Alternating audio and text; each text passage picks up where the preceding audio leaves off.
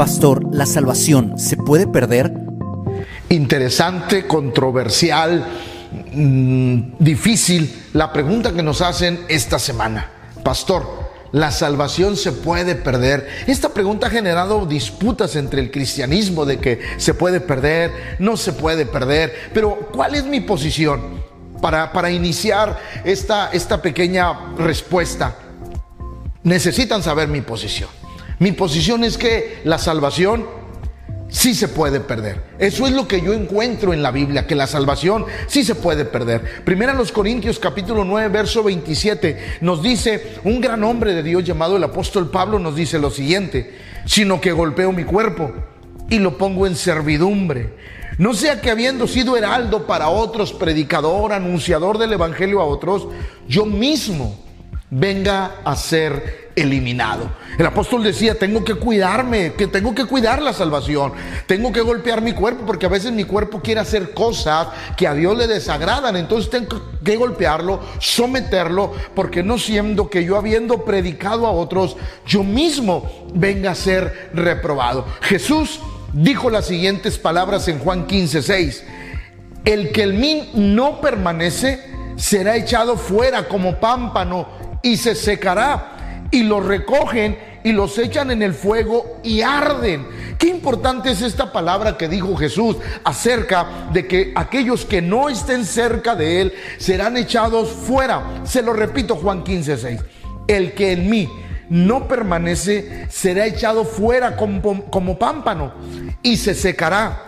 Y lo recogen esos pámpanos y los echan en el fuego y arden.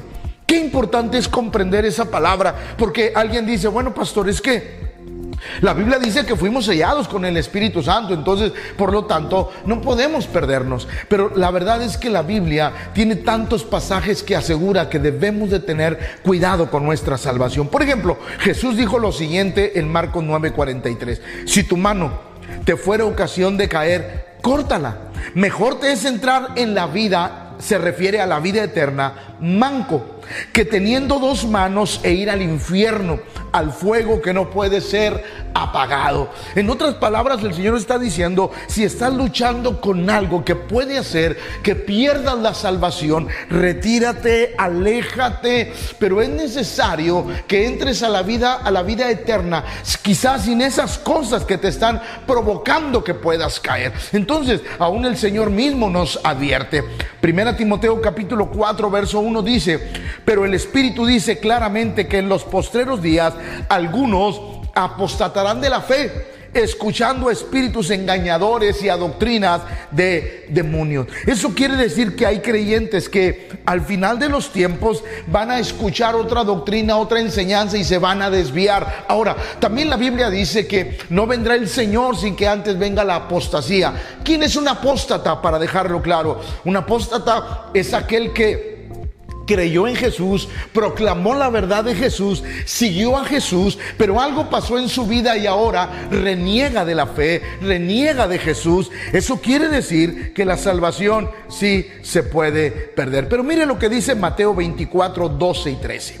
Por haberse multiplicado la maldad, el amor de muchos se enfriará, mas el que perseverare hasta el fin, este será salvo. Yo, como le digo a, toda la gente y le enseño, ¿cómo es la salvación? Por ejemplo, usted y yo decimos soy salvo, pero la verdad es que no somos salvos del todo. Va, por ejemplo, alguien le regala a usted un viaje y le dicen, ten, te doy el boleto de avión porque tal día tienes que estar ahí, todo está pagado, aquí está el boleto, tienes que presentarse tres horas antes en el aeropuerto para que puedas abordar. A usted se descuida, se le olvida, llega tarde al aeropuerto, ya no lo dejan subir al avión. ¿Por qué? Porque usted no cumplió con los requisitos. Entonces, aunque usted tenía el boleto, no pudo abordar. Siempre he visto de esa manera la salvación. Por eso el verso 13 dice, mas el que perseverare hasta el fin será salvo. O le pongo otro ejemplo, como aquel que entra a la carrera de arquitectura, se está preparando para ser arquitecto, está haciendo todo,